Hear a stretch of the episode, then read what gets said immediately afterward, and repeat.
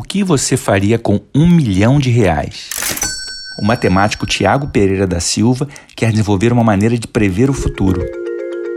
Contemplado com esse valor pelo Instituto Serrapilheira, ele quer desenvolver uma fórmula, uma equação, que prediga o comportamento de sistemas complexos, seja esse sistema universo, o planeta, uma cidade ou um cérebro.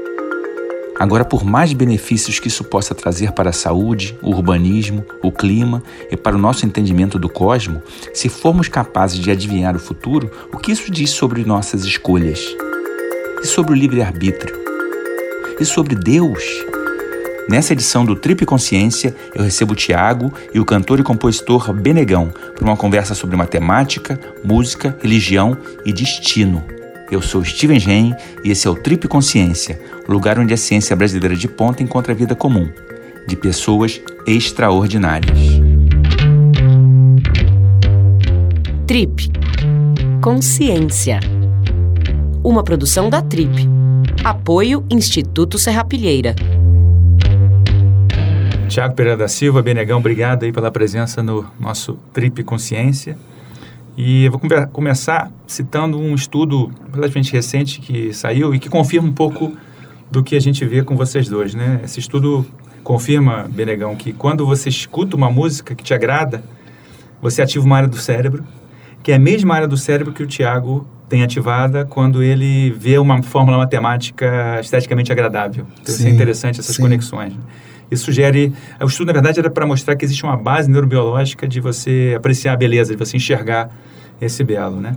E quando a gente pensa em é, expressão matemática, uma das expressões matemáticas mais bonitas acontece na música. Né? Hum. Então, eu queria te fazer duas perguntas. A primeira, se você era bom em matemática na Puts, escola. não. E a segunda é, quando começou a tua história com a música? Cara, sempre fui péssimo em ciências exatas, assim.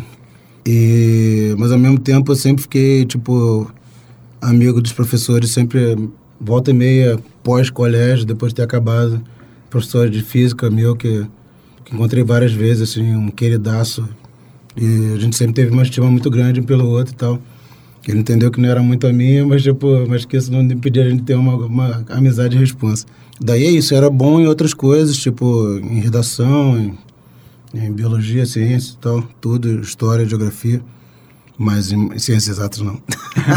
e, e a música? E a música, cara, eu sempre gostei muito de música. Eu sempre usei a música para tudo, assim. Desde até hoje, assim. Se eu tenho 10 minutos, tenho um, um medley de um, de um som de Ramones, que são, são 10 minutos de som. Então, é o que eu uso sempre quando tu volta 10 minutos para se aquele 10 minutos pro fudeu, aí tu, tu, bota aquele som ali e vai. Sabe? Quando eu jogava, fazia campeonato de botão é, quando eu era moleque, o, o, meu tempo de, tempo de jogo eram cinco músicas. Assim.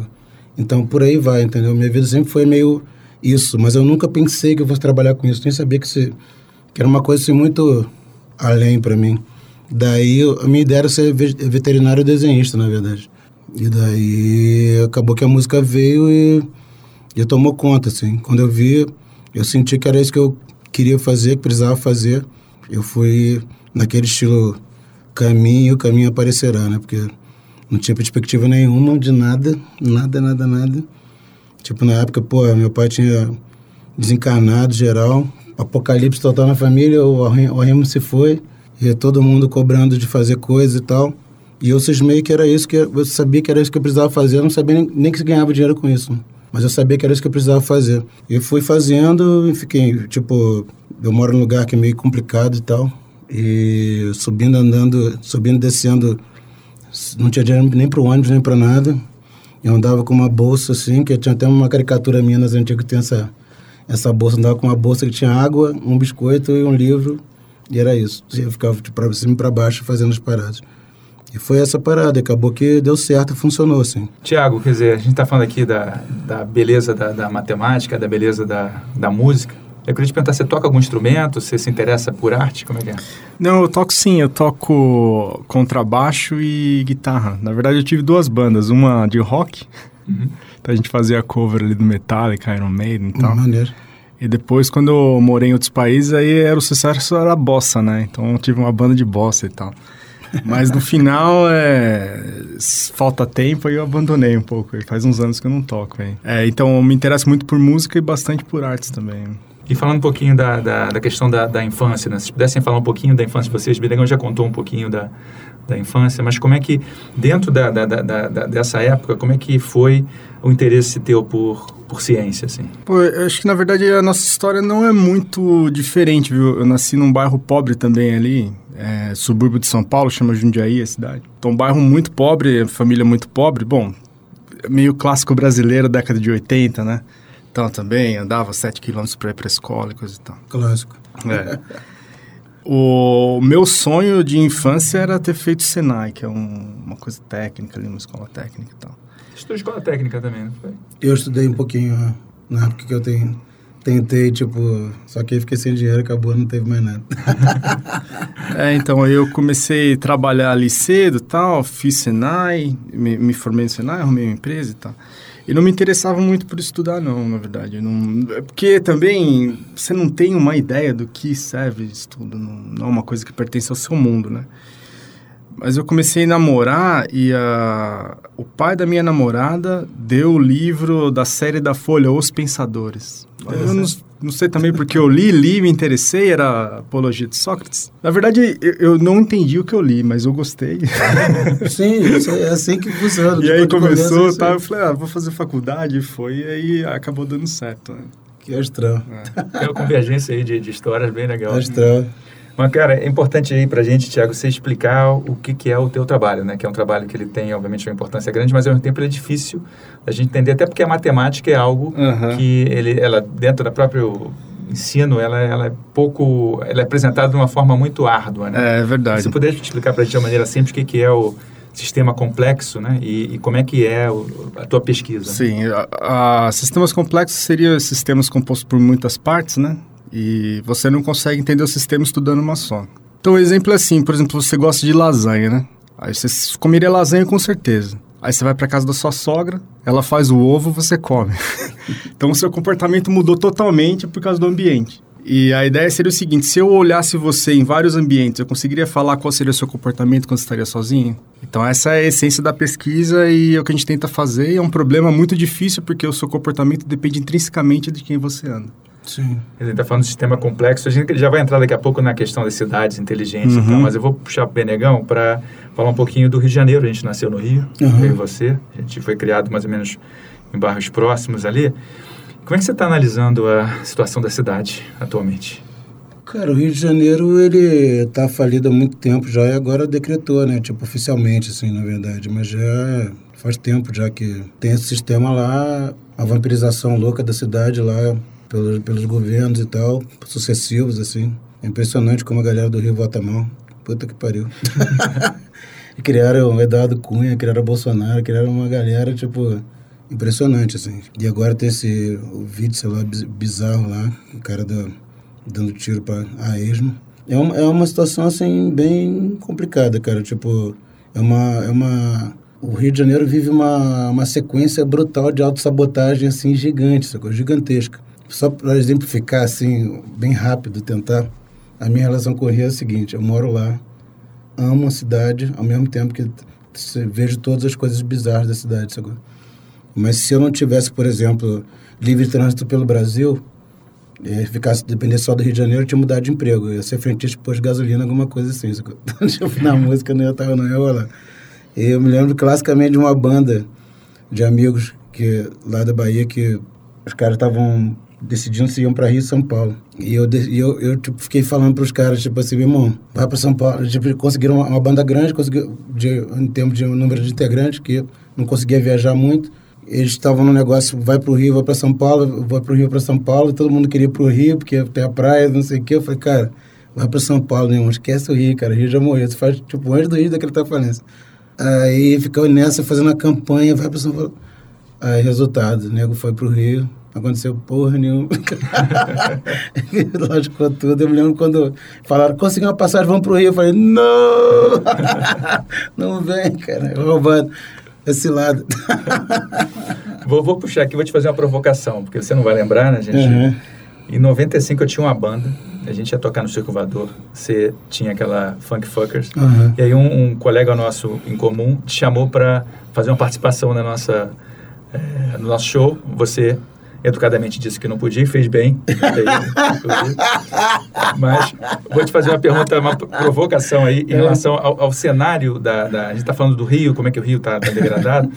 Mas eu acho que acompanhando a tua trajetória, você sempre trabalhou muito com a ideia de denunciar, alertar, chamar a atenção das pessoas uhum. para a situação. Né? Como é que você está vendo esse nosso hit parede nacional atual? Ele está meio desconectado da realidade. Né? Houve uma, um relaxamento da música como um instrumento de, de protesto. Não, na verdade está rolando, cara. Diz aí o próprio Baiano System, que, pô, é, para mim é a melhor é. banda do Brasil e eles estão sempre na atividade, né? Mas quando você pensa em hit parede, quando você pensa que o que está no, uhum. no, mainstream... É, mas o mainstream, na verdade, nunca foi muito da parada, essa coisa. Já teve momentos, sei lá, as bandas grandes, uma época Legião, Paralamas e tal. Mas aí é outra galera, porque é como se fosse, é, sei lá, como se fosse o Plant, como se fosse outras bandas que, que vieram do underground e, e fizeram coisas. Não eram bandas que nasceram para ser pop, né? Elas aconteceram de ficar grande. Uhum. E daí é, pô, o Paralamas, o Legião, os caras. Era fita demo, que ia tocar no Circo Voador, não sei o quê. E bandas que tinham essa vertente, essa vontade de, de falar as coisas.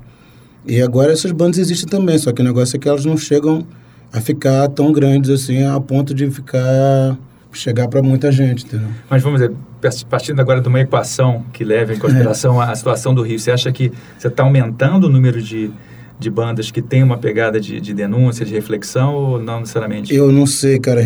Sinceramente, eu não faço ideia, mas o que eu vejo é que todo mundo que eu conheço dá, um, dá uns toques nas músicas, assim. A galera que eu acho relevante de música, nacionalmente, né? É, eu sempre vejo isso, eu nunca, nunca vejo a galera se omitir. Normalmente quem se omite mais é a galera pop, assim, porque o público pop é mais volátil mesmo, não é, não é uma coisa combativa e tal. Tanto, sei lá, Agora teve o lance da Fernanda Takai, cantou no Lula Livre lá e ela tomou-lhe uma chuva de, de, de robô lá. É. e, e, daí, tipo assim, que é uma coisa que não vai acontecer comigo, não vai acontecer com o crioulo, não vai acontecer essa coisa, vai vir um ou outro. Mas com o público pop tem essa parada, assim, você, tipo, você não pode se posicionar, entendeu? E a galera normalmente não se posiciona, faz parte do negócio. Tiago, vamos falar agora de, de, de, posicionamento, mas do ponto de vista da teoria matemática aqui, né? Você, o que você está propondo que o teu trabalho é poder é, justamente prever o comportamento de sistemas complexos para construir cidades inteligentes. Coisa uhum. essa que Rio e São Paulo não são, né? Uhum. Cidades inteligentes, pelo menos por enquanto. Se você puder elaborar um pouquinho mais sobre essa, essa possibilidade de você conseguir planejar cidades a partir da, da, das formas matemáticas. Né? É, tem várias coisas que a matemática pode fazer ali para ajudar uma cidade. Por exemplo, a gente teve uma epidemia de dengue agora, né? Então você poderia pensar que existe uma equação que prevê o número de casos de dengue, você pode se planejar melhor. Então você pode planejar mais leitos do hospital. Outra coisa também, você pode usar a equação para planejar melhor formas de, de prever tráfego. Então, portanto, planejar novas rotas e tal. Outra coisa que está na moda hoje em dia é essas cidades inteligentes em termos de sensores. Então, por exemplo, você poderia espalhar sensor poeira na rua, que na verdade você pensa que é uma sujeira, mas é um sensor e ele vai transmitindo informação para o governo ou para uma empresa responsável de tal maneira que você pode, você pode saber o que está acontecendo naquela rua, se tem buraco, se não tem, a quantidade de pessoas que passam ou não. Então essa aqui é a visão de futuro, por exemplo, na Europa o pessoal começou a fazer esse tipo de pesquisa já e é bastante forte. Em São Paulo se faz bastante isso, tem vários grupos. Agora o que a gente precisa é agitar mais esse negócio e botar para quebrar um pouquinho mais, né? Posso só fazer uma parte? Só para saber, os lugares que você viajou, as cidades, e, e qual foi a, o lugar que você viu que mais se aproxima do que você consideraria uma cidade, cidade, inteligente. cidade inteligente? É, porque assim, eu, eu viajei para várias cidades que eu gostei muito, mas nenhuma se enquadra nessa que a gente está discutindo agora nesse nível, assim, cidades inteligentes, até porque a gente não tem a tecnologia. Por uhum. exemplo, você espalha sensor para todo lado, esse sensor, poeira e toda a informação integrada, então é um volume de informação que a gente não tem nem capacidade de processar. E existe um lugar já que está fazendo essa experiência mais avançada? Ou é, é, por enquanto ainda é não, nesse é muito pouco ainda. O pessoal faz muita pesquisa com essa questão do sensor e tal. Mas, por exemplo, deixa eu dar um exemplo onde a Europa quer implementar. A questão do consumo de eletricidade. Os caras querem fazer o seguinte, você, você vai ter no seu celular o horário ideal para você tomar um banho. Porque o problema hoje é o seguinte, você, ah, você produz muita eletricidade, mas não usa. Porque a eletricidade você não consegue guardar. Então, você tem que produzir aquela eletricidade para hora de pico e na hora que não está no pico, você faz o quê? Não dá. Então, uhum. a ideia seria o seguinte, o cara falou o seguinte, ó, se você quiser colocar sua cerveja para gelar, coloca agora. Você vai pagar só metade do preço. Toma um banho agora. Então, isso dá para fazer a tecnologia é bastante difícil e você vai ter que. Bom, enfim, aí é um problema matemático vontade, assim, seríssimo aí que. Misturado com vontade política, né? Exato, exato. Bom, claro, todo problema de pesquisa, de uma certa maneira, quando a gente envolve uma massa desse tamanho, é um pouco político também, né? Porque uhum. você vai ter que bancar. É, sim. Aquela. Mas muito bom. Quando você, quando está fazendo o programa aqui, você sugeriu para eu ler um, um, artigo que saiu na Science, né, de 2012, que era antecipando transições críticas. Uhum. Quer dizer, dá para a gente, além de planejar a cidade, né, de, de usar essa, esses sensores de poeira e tudo, dá para você antecipar também o que, que vai acontecer com a cidade? E se isso é possível, for possível, para onde a gente vai enquanto Brasil? Dá para a gente antecipar um pouco aí com as suas fórmulas? É, eu acho que com o Brasil é complicado demais. é fundir a cabeça do mano. É, é. Não, mas Sim. essa, para alguns, o que o pessoal consegue fazer hoje, sim, é, esse artigo da Science, quando, digamos assim, quando o sistema tá para quebrar já, um pouquinho antes dele quebrar, você consegue falar, pô, aqui vai dar, vai dar pau. O problema dificílimo que, que tanto que entra nessa pesquisa do Serra Pilheira e tal, é quando o sistema ainda não tá para quebrar, ele não está tão perto da quebra, mas você quer prever o que vai acontecer. Então, esse é um problema muito difícil. Então, a ideia nossa é o seguinte, aquilo que eu falei lá, você vai na casa da, da pessoa, vê como todo mundo está se comportando e tenta reconstruir a regra de como essa pessoa fala individualmente. E aí, dali, você cria essa equação e tenta ver o que vai uhum. acontecer. Então, é, a gente ainda está engatinhando aí, mas mas tá, tá assim, a, a quantidade de coisas que a gente aprende é muito grande. Uhum. Então, acho que no, assim, é difícil prever o futuro porque Sim. a gente aprende demais. Então. Vou puxar agora, Benegão, pro teu, teu excelente álbum Transmutação de 2015. Né? Tem uma entrevista que, não vou lembrar onde foi, mas que você fala que o mundo está indo ladeira abaixo. Uhum. Então, você acha que de lá para cá, esses últimos quatro anos, a ladeira ficou mais íngreme? Ah, né? com certeza. na verdade, ela já estava assim, na verdade, que pouca gente, pouca gente não, mas a galera não percebeu tanto, né? Eu, agora está mais claro, assim, eu acho. E... Mas, por exemplo, sem a, vamos, não vamos, vamos esquecer as equações do, uhum. do, do Tiago aqui, mas como é que você vê o futuro? Não sei se você está otimista, está pessimista? Hum, cara, eu tento tem que pensar essa resposta para não deixar mandar uma resposta muito apocalíptica. Assim. Cara, o que eu vejo é o seguinte: eu vejo muitas iniciativas maravilhosas, muito, muito foda, várias descobertas fodas. Vejo as pessoas se mexendo no, no pequeno, no micro, seus pequenos universos. E no macro, a parada tá tipo.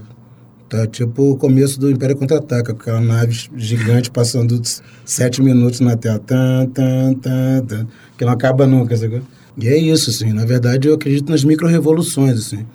Eu sempre costumo dizer que o mundo precisa ser despiorado para depois ser melhorado. Então, como também costumo dizer que então, tem um governo eleito, né, cara da presidência, mas é um cara antidemocrático, e que eu não sei o que é da democracia, eu falo, cara, eu nunca senti plenamente a democracia no Brasil. Eu sempre achei, sinceramente, que a gente tem, a gente tem um, vive, vive um limbo ali entre o regime autoritário e a democracia. A gente tá, tava sempre mirando a democracia. Agora, no momento, a gente não está meio no limbo, limbão mesmo. mas, o, mas tentando chegar na democracia, entendeu? Porque eu não acredito na democracia do voto, do voto obrigatório, sabe? Uhum. Não existe isso. você, tipo assim, você não pode votar por 30 anos. Votou, se quiser, vou prender, matar o caralho. Agora você tem que votar. Tipo, porra, o que, que é isso? E daí, dá no que dá, né? Tipo, muita gente que, que em tese, sei lá, nem teria é, é, o porquê de votar e tal, e vota brincando, vota achando o cara engraçado, vou votar nele porque ele, que ele manda não sei o que tomar no ah, milhões de tiriricas por aí, né? Tá tiriricão, tiririquinha. E daí dá nessa, dessa bagunça. Então, assim, na verdade eu vejo é, essa coisa. Eu acredito muito na revolução pessoal mesmo, que é mais do que uma coisa Tipo, ver um monte de gente mudando junto uma coisa. Sacou? Eu acho que, na verdade, as pessoas têm que acender suas próprias luzes internas para poder enxergar e poder enxergar quem está do lado e poder enxergar o, o em volta. Para poder que, mudar alguma coisa. Eu acho que, de certa maneira, o que você está dizendo também é que está faltando uma certa sincronia também, né? É, não, é a sincronia, tipo, ela pode, pode rolar ou pode não rolar, mas o que eu digo é que, basicamente, a gente tem que olhar para dentro e se entender, para procurar se entender, para entender, entender os outros também, entender em volta e tentar fazer o melhor possível para despiorar a situação uhum. para depois melhorar. Tiago, tem puxei um pouco dessa coisa da sincronia, porque tem um livro Sync, como a ordem emerge do caos do matemático Steven Strogatz, Perfeito, né? Uhum. Ele sustenta justamente que a busca da sincronia é uma das forças mais universais da, da natureza, né? É isso mesmo e se você de certa maneira acha que aí puxando um pouquinho da pergunta que eu fiz uhum. Benegão sobre essa falta de sintonia ou de sincronia da nossa sociedade, né? Como é que você se pudesse comentar um pouquinho dessa desse livro e da, da proposta do, do Strogatz? O Strogatz é um cara fantástico, um amigo meu, inclusive, colega meu. Escreve muito bem, todo mundo tem inveja dele, que ele escreve bem demais. e fala muito bem também. Esse livro é espetacular, por exemplo, é, é realmente assim, é um dos grandes mistérios da natureza, é porque as coisas sincronizam, né? Em particular, começa assim, com o nosso ritmo diário mesmo. Por exemplo, se você se a gente apagar a luz aqui e começar a viver nesse, num quarto escuro, primeiro dia você almoça meio-dia. No segundo, você vai almoçar duas da tarde. Depois quatro, seis, oito. E esse é o seu ritmo normal.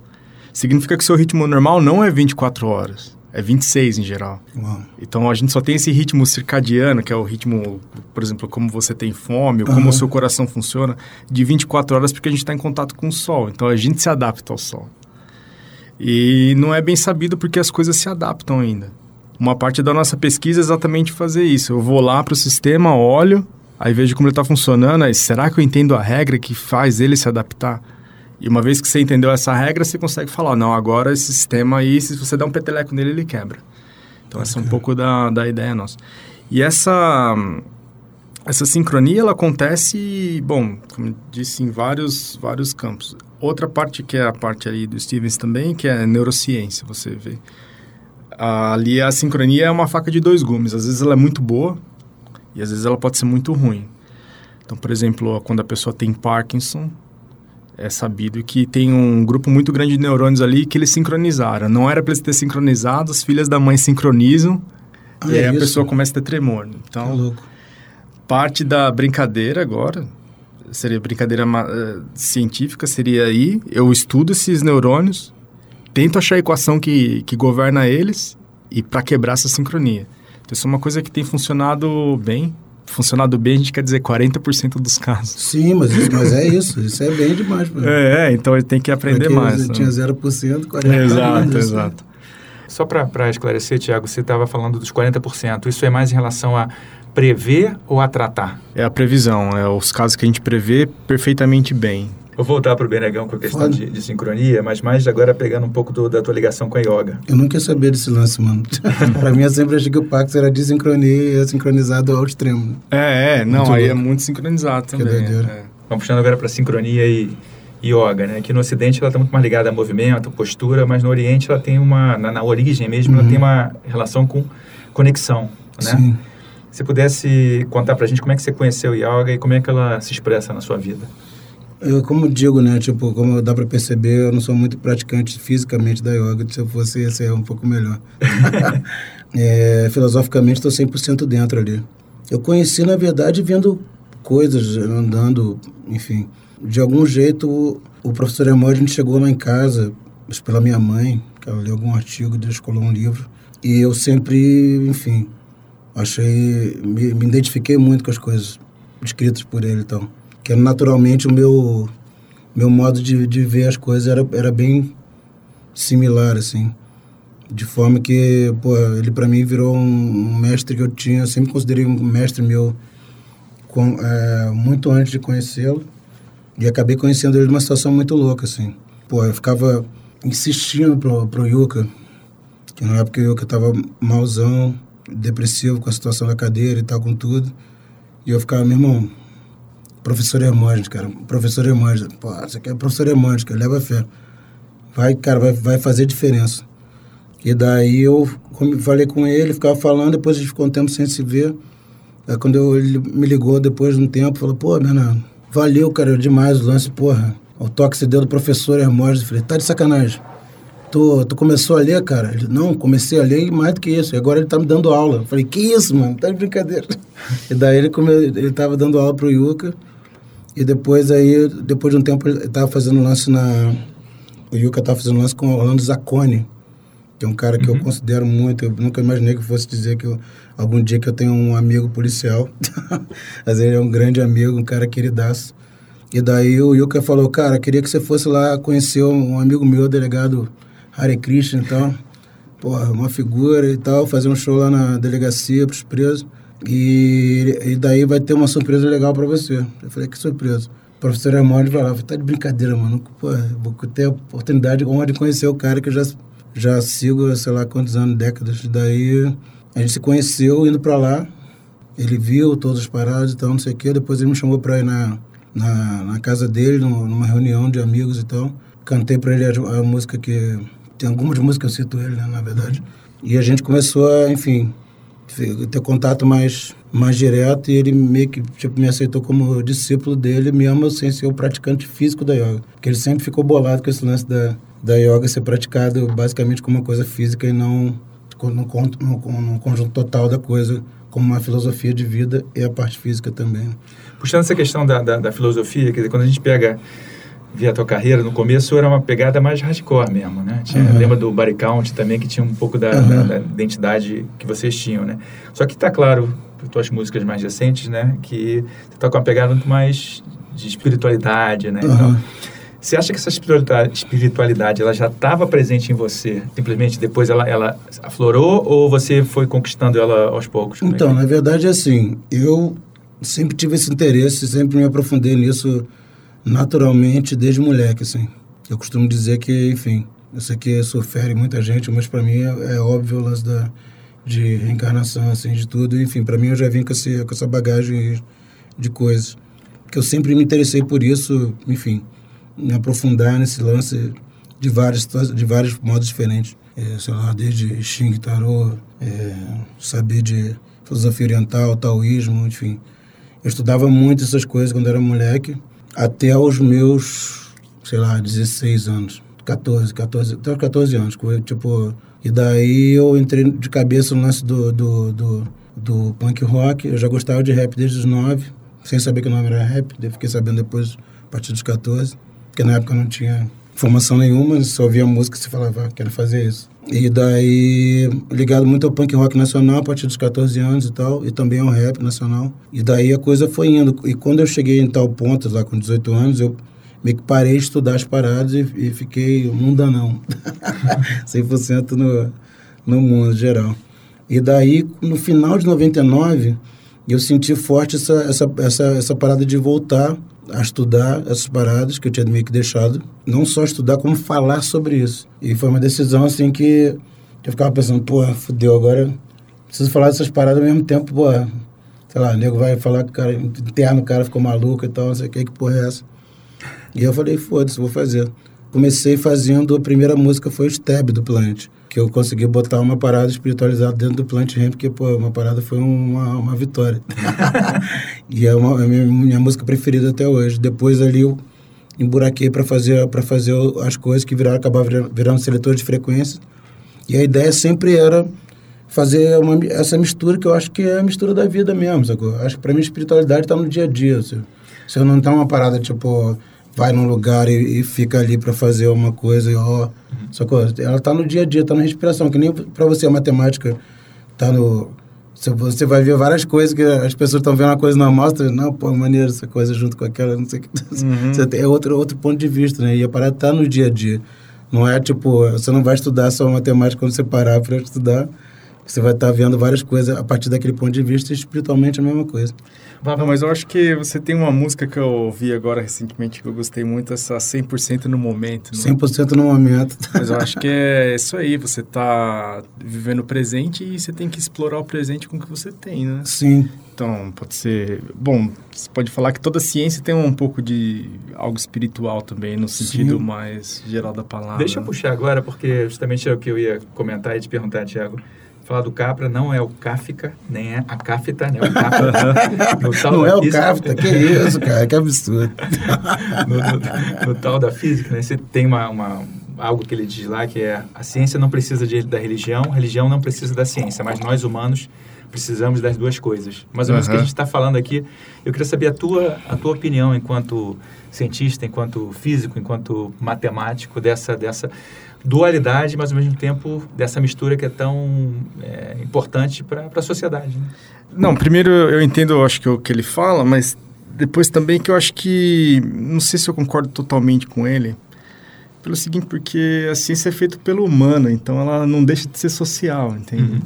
Então não sei se você consegue exatamente separar religião da ciência enquanto como cientista, não sei se a separação é tão clara assim é que religião tem um contexto meio ruim, como se fosse, não sei, pelo menos no, uhum. como eu percebo, é um contexto meio ruim, como se fosse algo organizado, né? Uhum. E aí a organização toma conta do que, do que a pessoa acredita. Então, isso é diferença da, diferente da questão da espiritualidade. Exato, que isso que eu ia falar, a questão mais espiritual, como você vê o mundo, o uhum. universo, aí você já, como você vê Deus ou ser maior, tal.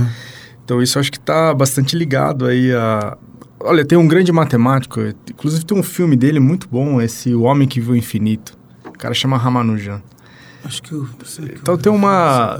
E, e, ele. Esse, esse filme eu realmente recomendo. Então tem, tem uma cena que ele tá com o grande matemático britânico, o cara chama Hardy. Aí o Hardy é ateu, ele fala: Você acredita que foi Deus que me deu essa equação? Aí o Hard, não, não acredito. Então a gente não, então você não é meu amigo. Não, mas eu sou seu amigo. Então, pra você eu vou acreditar em Deus. Muito bom. Então... A parada clássica desse lance de, para mim eu sempre divido, né? Religião, é... religião originalmente vem da, da, da parada do religare, né? A, a palavra é essa, tipo religação com uhum. com o alto.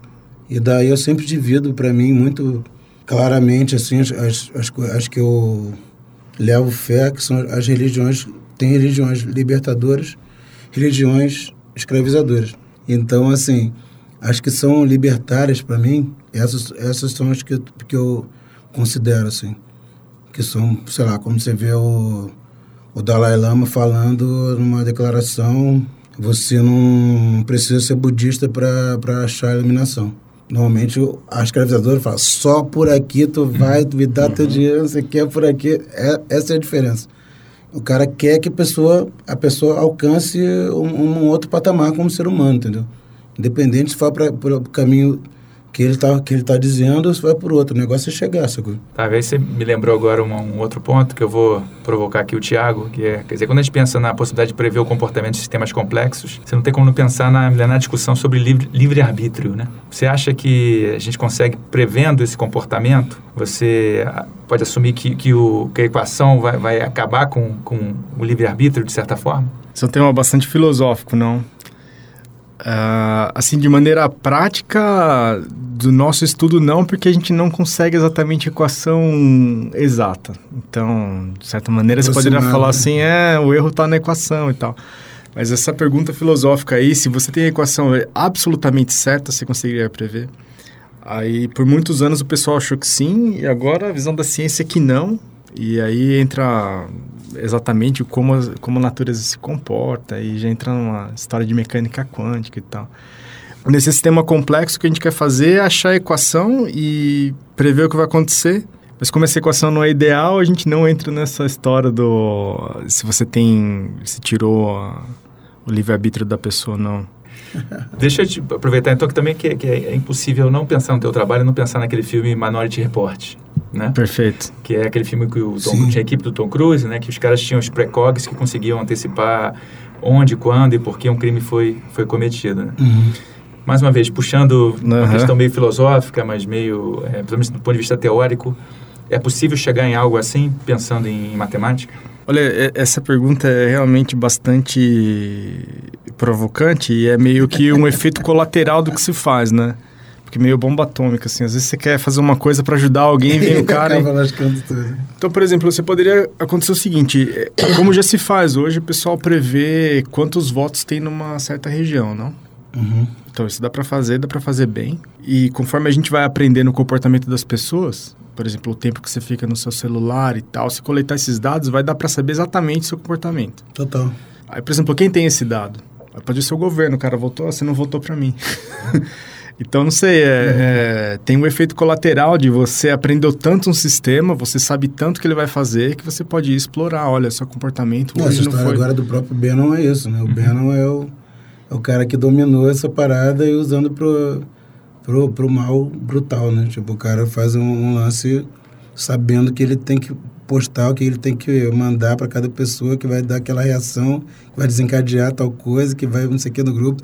É tipo uma coisa impressionante, assim, de termos de, de estudo, assim, um, enfim. E aí entra, né, a gente, enfim, vamos continuar nesse assunto, porque não sei se vocês já ouviram isso, eu ouvi algumas vezes, de que quando a gente está perto de um celular e você começa a falar de um determinado assunto, de repente você pega o teu celular e vai ter lá um anúncio daquilo que ah, você... isso é rola geral, isso é normal. Então, mas parece que não, não é necessariamente em cima da, da do que o, o, o aparelho está ouvindo, né? Até uhum. o Ronaldo Lemos, quando esteve aqui falando com o Paulo na, na Trip, uhum. comentou sobre isso, e o Tristan Harris também, que é um cara que foi da Google e fundou agora um centro de tecnologia humana justamente para discutir essa questão dos algoritmos. Uhum. Parece que está justamente em cima de você prever o que, que a pessoa vai estar interessado baseado no comportamento dela, que é mais ou menos o que a gente está uhum. tá conversando aqui. Aí entra um ponto que pega um pouco da história que o Benegão está falando do, do Steve Bannon, mas que é o quanto, Tiago, do, dos preconceitos das pessoas, ou da, da pessoa que está construindo aquele algoritmo, pode influenciar a forma como esse algoritmo vai, vai, vai ler a, as informações que estão ali. Né? Eles são dizer, programados por pessoas, podem carregar preconceitos, né? Então, por exemplo, você pega hoje em dia uma alguém está fazendo uma pesquisa sobre futebol, o algoritmo vai dizer que é homem. Fazendo uma pesquisa uhum. sobre culinária, vai dizer que mulher, né? Que é mulher. Uhum. Então, quer dizer, a pergunta é como corrigir esse algoritmo e qual a relação das equações ou da equação que você busca desenvolver com o que está acontecendo hoje em dia? O que a gente está tentando fazer é ligeiramente diferente do, do algoritmo, porque o, o, que o algoritmo faz no nosso celular, ele, ele treina baseado no seu comportamento conforme você vai fazendo, tem uma regra que essa regra é escrita para tentar prever o que você vai fazer. Por exemplo, é se você pesquisou muito futebol, vou ter que falar que isso é de homem. E aí tem um caso famoso no Google, inclusive, que as pessoas procuravam, por exemplo, homossexualismo e era barrado porque estava como homossexualismo ser ruim. Então alguém colocou lá, sim? Então o, o algoritmo, quer dizer, esse algoritmo que está indo é uma série de regras que elas vão vai sim ou não, sim ou não, isso é bom, isso é não, e vai prever o que você vai fazer. Mas feito por uma pessoa que talvez carregue esse preconceito. Exato, for, exato. Sexualidade, é, porque você vai ter ruim. que colocar, é bom ou ruim? Sim, é ruim. É bom ou... Sim, é bom. Então, por exemplo, é, é muito comum, isso eu tô... O, a Amazon tem um algoritmo super bom, toda vez que eu entro lá, tem o, meu, o livro que eu quero ler está sendo recomendado. Então, de alguma maneira eles conseguem fazer, mas nem sempre. Às vezes dá pau. Dá pau em geral na interface, quando a coisa não é preto e branco que aí a pessoa vai e carrega o preconceito. Por exemplo, futebol. Uhum. Você falou em futebol, eu tenho uma filha de 8 anos. Ela é a única menina que faz futebol lá. E várias vezes a pessoa chegou e falou: Mas você vai trazer sua filha para jogar futebol? Eu falei: ah, Mas qual é o problema de trazer? Não, mas isso não é coisa para menina. Falei, Como não é coisa para menina? Caraca, olha isso, cara. O mundo já tá quase acabando e ninguém tá nessa. Não, mas isso, isso acontece. É, é... Sim, é doideira. É, é inacreditável, é. mas é, é impressionante. Idade média. o que... E tem uma outra coisa que é o seguinte, imagina que você tem um sistema que ele tem uma regra. Por exemplo, você tem uma regra de como você faz, ah, como você escolhe seu livro. Será que eu consigo entender a sua regra?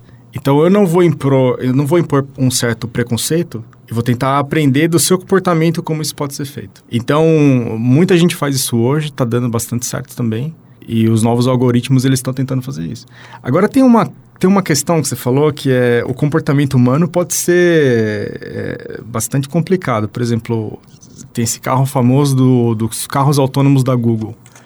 O carro seguia todas as regras de trânsito e as pessoas não gostavam de dirigir perto dele. Então ela teve que deixar o carro mais agressivo.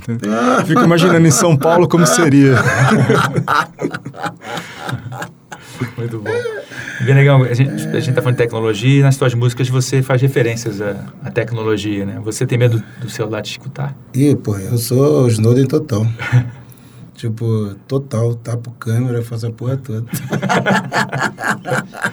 tipo celular no modo avião, tiro Bluetooth, não quero nem saber. Então, mas, é, se essa não é essa, eu tem, não vou ficar pagando para ver. Tem uma coisa espetacular, por exemplo, você sabe que você é tão particular que a maneira com que você escolhe seu browser na sua tela é meio única sua. E por essa informação já dá para saber quem você é. Sim, sim, sim, acredito. Movendo Não. o mouse também, né? É Movendo, incrível, é incrível. Sim, acredito geral, acredito Ah, geral. é. Tiago, para a gente.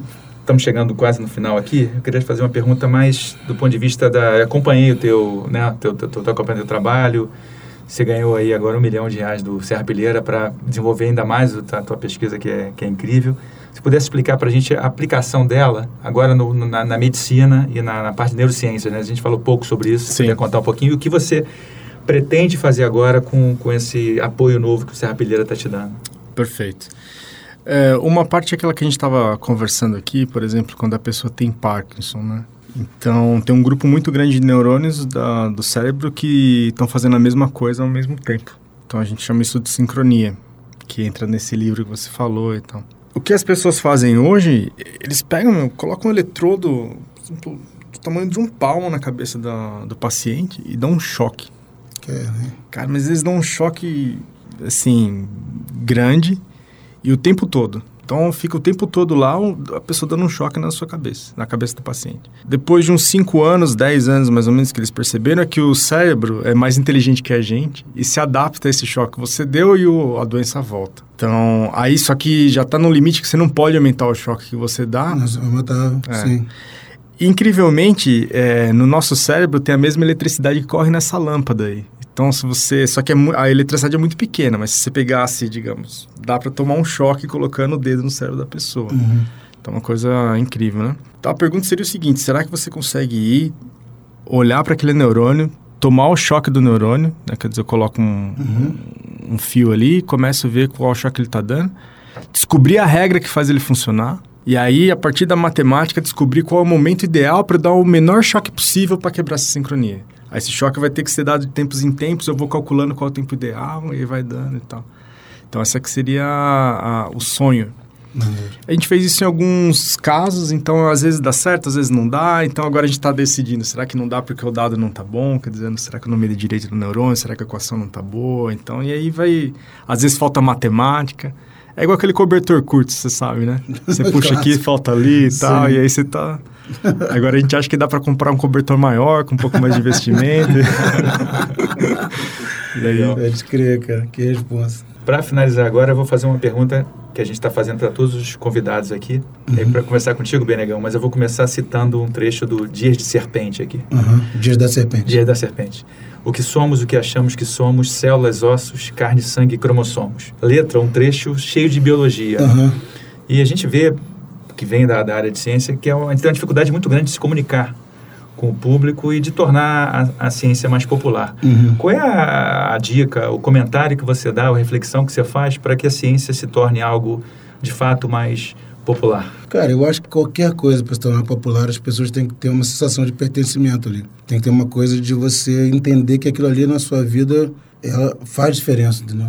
Essa é basicamente, eu vejo a grande coisa dos grandes professores que tem esse lance, sacou? de mostrar como, como uma coisa que aparentemente está totalmente desconexa de você, ela tem uma, uma coisa ali que, caramba, você, se você conseguir ver, você, é o que você estava falando, do, do, do próprio interesse, você falou que não tinha tanto interesse de estudar antes de descobrir a, a matemática, a física, Uhum. do jeito que você descobriu.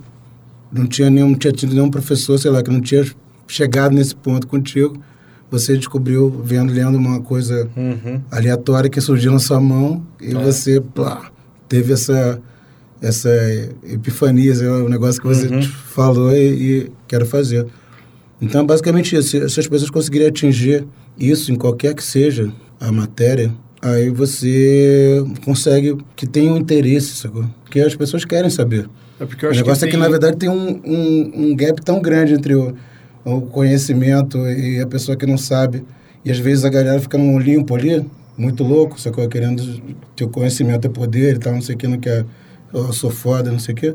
E, se e, tipo, se você desce, estende a mão pra pessoa vir, a pessoa vai e vai, e vai mais gente, sacou? O mundo vai ficar melhor assim, com certeza. Em vez de ficar uma coisa, tipo, o, oh, lá em cima e a galera toda assim, não tô entendendo nada, tudo bem, resolve Você aí que eu não falou sei uma nada. coisa aí que eu achei que, que em particular eu concordo, é o seguinte, é, é essa ideia de pertencimento, né? Porque a população tem que entender também que a ciência é deles. A ciência é o projeto Total. da humanidade, igual música. Total. A música não é de uma banda. Total. Você falou, né? Punk rock é um estilo que é, é da humanidade agora. Sim. E a ciência também é da humanidade. Então, É isso total, é isso total. E sempre, pra mim, nunca foi a favor do pedestal e sempre a favor de, de, tipo, busca de conhecimento, sacou? Qualquer pessoa que tenha posição contra o conhecimento, é, eu tô fora. Pra mim é inimigo da humanidade, mesmo. Então a gente vai ter que. Como é que você chamou? Você falou de. Despiorar. É, a gente tem que despiorar pra caramba. É, agora. despiorar. é. Tem aquela, aquela, coisa clássica, né? Quando a galera fala, pô, o negócio tá ruim aí. Cara, na verdade, pra ficar ruim tem que melhorar muito. Mas de qualquer jeito, enfim. Mas eu acho que a, a parada é essa. A gente. São as revoluções pessoais. Eu acho que essa é, o- é a grande coisa. Cada vez mais conseguindo juntar, mesmo que poucas pessoas indo fazendo as coisas, sacou? Não dá para esmorecer. Enfim, criando um, um círculo virtuoso, né? Porque a gente tá cheio de círculo vicioso, né? Mas você sabe que eu acho que- eu acho que é isso que a ciência e a espiritualidade pode fazer. Pode mudar você. Sim, é isso, exatamente. Pode é. me mudar. Isso. Então, essa. Se a gente comprar essa briga, por exemplo, o cara, o aluno daquela escola, aquela criança, meu objetivo é mudar ela. Sim, Em particular, aquele ali, né? sim. Porque vem dessa ideia que você vai. Você falou, vou mudar a ciência aí, a ciência muda. é, Não, não. sua missão é é. mudar esse tem, que, menino. tem que ser micro, micro pro É. macro. Eu acho que essa é a proposta também da gente estar aqui, né? De misturar a ciência com, com, com a vida. né? Sim, sim. Então, queria agradecer muito, Benegão, Tiago. Esse programa foi sobre o episódio, sobre saber. E eu acho que eu aprendi muito com vocês. Eu tenho certeza que quem escutar esse podcast também vai. Pô, Opa, Valeu, galera. Obrigado mesmo. vamos nessa, mano. Prazer. Prazerzaço aqui. Trip. Consciência. Uma produção da Trip. Apoio Instituto Serrapilheira.